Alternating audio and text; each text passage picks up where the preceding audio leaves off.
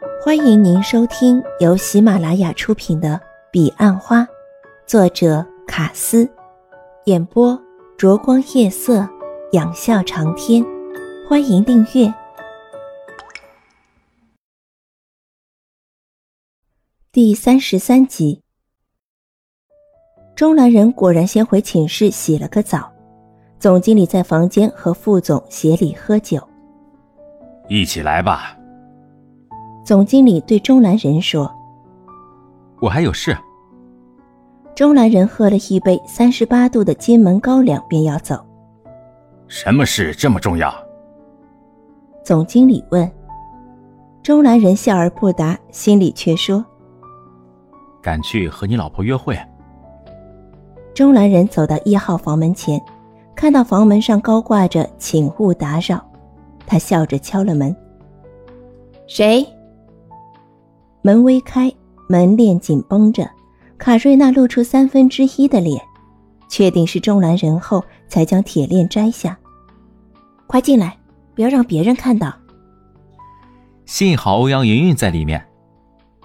中兰人笑着说：“不然人家还以为我们有什么案情呢。”哎，请注意你的措辞。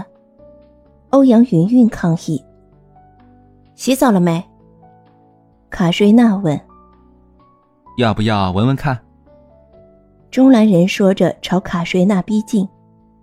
卡瑞娜没有闪避，也没言辞喝止，只在中兰人接近后，用手把他推开。他真的闻了，因为他真的怕那味道。中兰人趁卡瑞娜还来不及抗议，已经躺在他床上。真舒服。他还卖乖。我老公在干嘛呢？卡瑞娜问。在房间喝酒，不过你放心，旁边没女人，门口也没挂，请勿打扰。卡瑞娜和欧阳云云相视而笑。哼，你是我们整晚唯一的访客。卡瑞娜说。看不出你人缘这么差，还牵累欧阳云云。卡瑞娜又大笑。钟兰人和欧阳云云终于了解，原来他工作时虽然严肃，但私底下却是很爱闹的。听说你夸下海口，明天想拿前三名。哦，早说嘛！原来是怕我抢走你的第一名，找我来求饶，叫声哥哥，第一名就让你。切，早就传说钟兰人脸皮厚，今天终于让我见识到。拿前三名是靠本事，不是靠耍嘴皮。你见过我本事？钟兰人说的有点暧昧。敢不敢跟我赌？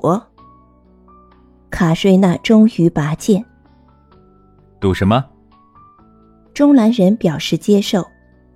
如果你拿不到前三名，当我一个月的司机，每天早晚接我上下班，我的车要送厂了。赌这么大，万一我们日久生情怎么办？这你不用担心。如果有那一天，我们就把万先生开除。卡瑞娜的话让钟兰人和欧阳云云还真笑不出来。那你输了怎么办？钟兰人问。你的赌注当然你来说喽。钟兰人端详着他，卡瑞娜感受到他锐利的眸光。极力想看穿自己。我没和你赌过。钟兰人说：“我怎么知道你输了会不会耍赖？”有欧阳云云作证。卡瑞娜说。钟兰人看着欧阳云云，欧阳云云带着几分腼腆坐在床角，用被子把自己包得紧紧的。好吧，我相信你，跟我到走廊来。钟兰人说。卡瑞娜犹豫着问道：“为什么不能在这儿讲吗？”拜托，我很贵的，当你一个月的司机，当然赌注要有相对价值。卡瑞娜向欧阳云云施了个眼色，便和钟兰人走出房间，一直到五分钟后，两人才走进来。卡瑞娜对钟兰人说：“哎，很晚了，我们要睡了。”钟兰人用他最温存的笑向欧阳云云告别。欧阳云云看卡瑞娜半天不吭气，他问：“你们赌什么？该不会把我给卖了吧？”卡瑞娜苦笑，笑中满是惊蛰。不愧是钟兰人，但他得拿第一名才行。他换了一个较轻松的笑，对着欧阳云云说：“我明天再告诉你好吗？”下半夜。欧阳云云问卡瑞娜很多有关待人以及发展组织的事，这一向是卡瑞娜最吸引他的地方。卡瑞娜毫无保留地倾囊相授，尤其在应付有心的男同事和客户上，她更是经验老道，使欧阳云云获益良多。对了，你一直没告诉我，你是我的话会选择谁？欧阳云云临睡时又想起。可惜我不是你。卡瑞娜在半梦半醒间说：“不然我会游走在两人之间，但最后我会选中南人。”第二天，欧阳云云和卡瑞娜都睡到第二次的 morning call 时才起床，两人匆忙盥洗梳妆，赶到餐厅时已经开始用餐。总经理站在门口迎接，欧阳云云一头栽进座位。觉得好糗，钟兰仁对他说：“刚才总经理对大家说，全公司两个最不可能迟到的人居然迟到了。”这句话算是安慰吧。欧阳云云听后，顿时觉得世界没有那么暗淡了。我们昨天聊到三点，他对大家说，脸上还洋溢着一夜仍睡不掉的兴奋。从欧阳云云脸上的表情。钟兰人知道，昨晚卡瑞娜一定没有将赌注告诉他，他不住的在心中窃笑。早上连续两堂课都是枯燥的业务报告和检讨，分别由协理和副总主讲。之后，总经理又讲了整整一个小时，不过他讲未来的居多，听起来没那么乏味。钟兰人则埋首赖在周公家，好像所有的事都和他无关。但欧阳云云注意到协理报告时，他的眸光好几次偷瞄着自己。午餐时，总经理又来邀请欧阳云云，这一次没找威大哥作陪。总经理有跟你说吗？欧阳云云问钟兰神。不，干嘛跟我说？他是总经理。钟兰人嘴上这么说，但欧阳云云猜想他心里一定不希望他去。那你希望我去吗？欧阳云云决定试探。钟兰人想装作一副不在乎，但却怎样也装不出来。不要去好不好？他的眸光里充满着难舍和期待。欧阳云云本以为他会说“去啊，一顿饭而已，协理人不错”之类半醋半酒的话，但他没想到却得到如此意外的答案。想到他在卡瑞娜和其他女孩面前的洒脱和豪迈，欧阳云云觉得自己像是哈哈镜，照得他变了形。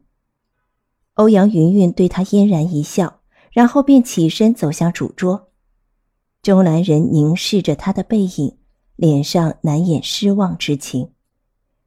钟兰人看着欧阳云云走到主桌前，先和总经理讲了两句话，然后又站着和协理聊了一会儿。当协理示意请他坐下时，他却推辞，然后转身走了回来。钟兰人终于露出了笑容，而把满脸的失望留给了协理。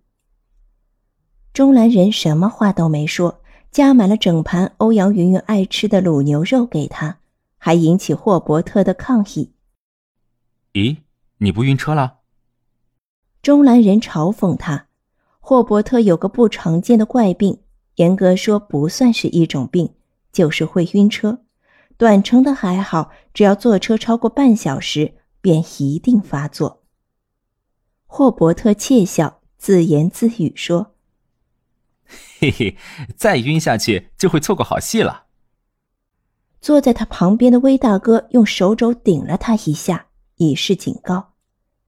下午排的是演讲，请来的是国内知名的名嘴，专门搞激励的。他一上台就先来了段莫扎特。哎，好熟悉，好美的音乐。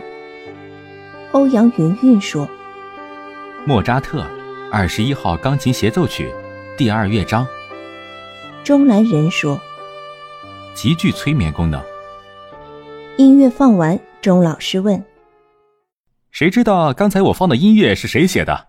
答对有奖品。”莫扎特。在台下大叫的是霍伯特。他岂会错过任何拿奖品的机会？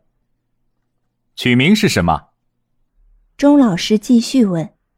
霍伯特看了钟兰人一眼，说：“二十一号钢琴协奏曲，第二乐章。”哟，你记忆不错嘛。罗瑞亚揶揄他。事实上，刚才中兰人说时，很多人都听到了。霍伯特兴奋地跑上台去领奖。一路受到热烈的欢呼，中兰人和小琪相视而笑，然后他便将身体往下移，准备入梦。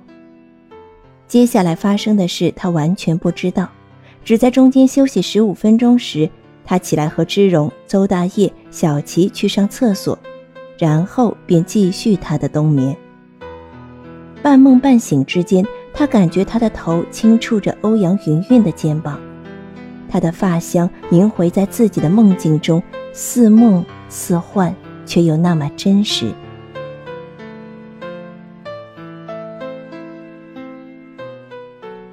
好像过了一个世纪般的久远，欧阳云云突然摇醒他。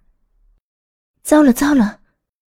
欧阳云云急促的低喃：“什么事啊？”钟兰人猛然清醒过来，被惊醒。这时，钟兰人发现台上多了一个人，卡瑞娜。钟老师请他上台，原来是要做示范。他要和卡瑞娜做拥抱的示范。欧阳云云看起来很紧张，好像台上的是自己。钟兰人笑着说：“放心，他抱的又不是你，你还担心卡瑞娜？他哪会介意？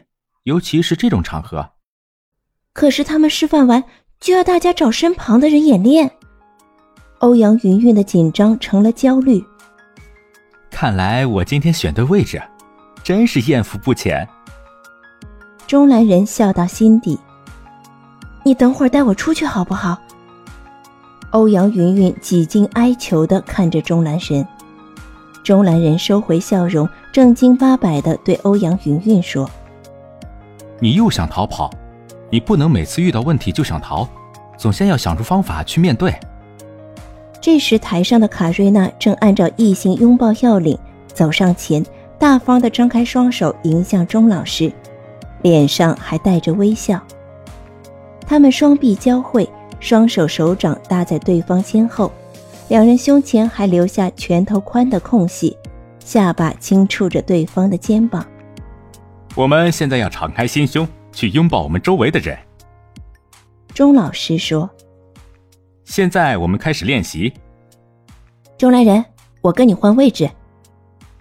说话的是朱蒂斯，他坐在钟兰人右边，欧阳云云坐钟兰人左边，而欧阳云云的左边是小琪。抗议！喊的人不是中南人，却是小琪。抗议自然无效。欧阳云云迅速闪过中南人，紧紧地抱住朱蒂斯，像溺水的人抓到一块浮木。啊，好可怕的课！欧阳云云心有余悸说着，小琪在一旁和钟兰人笑得东倒西歪。他笑着说：“原来我们主管这么害羞。”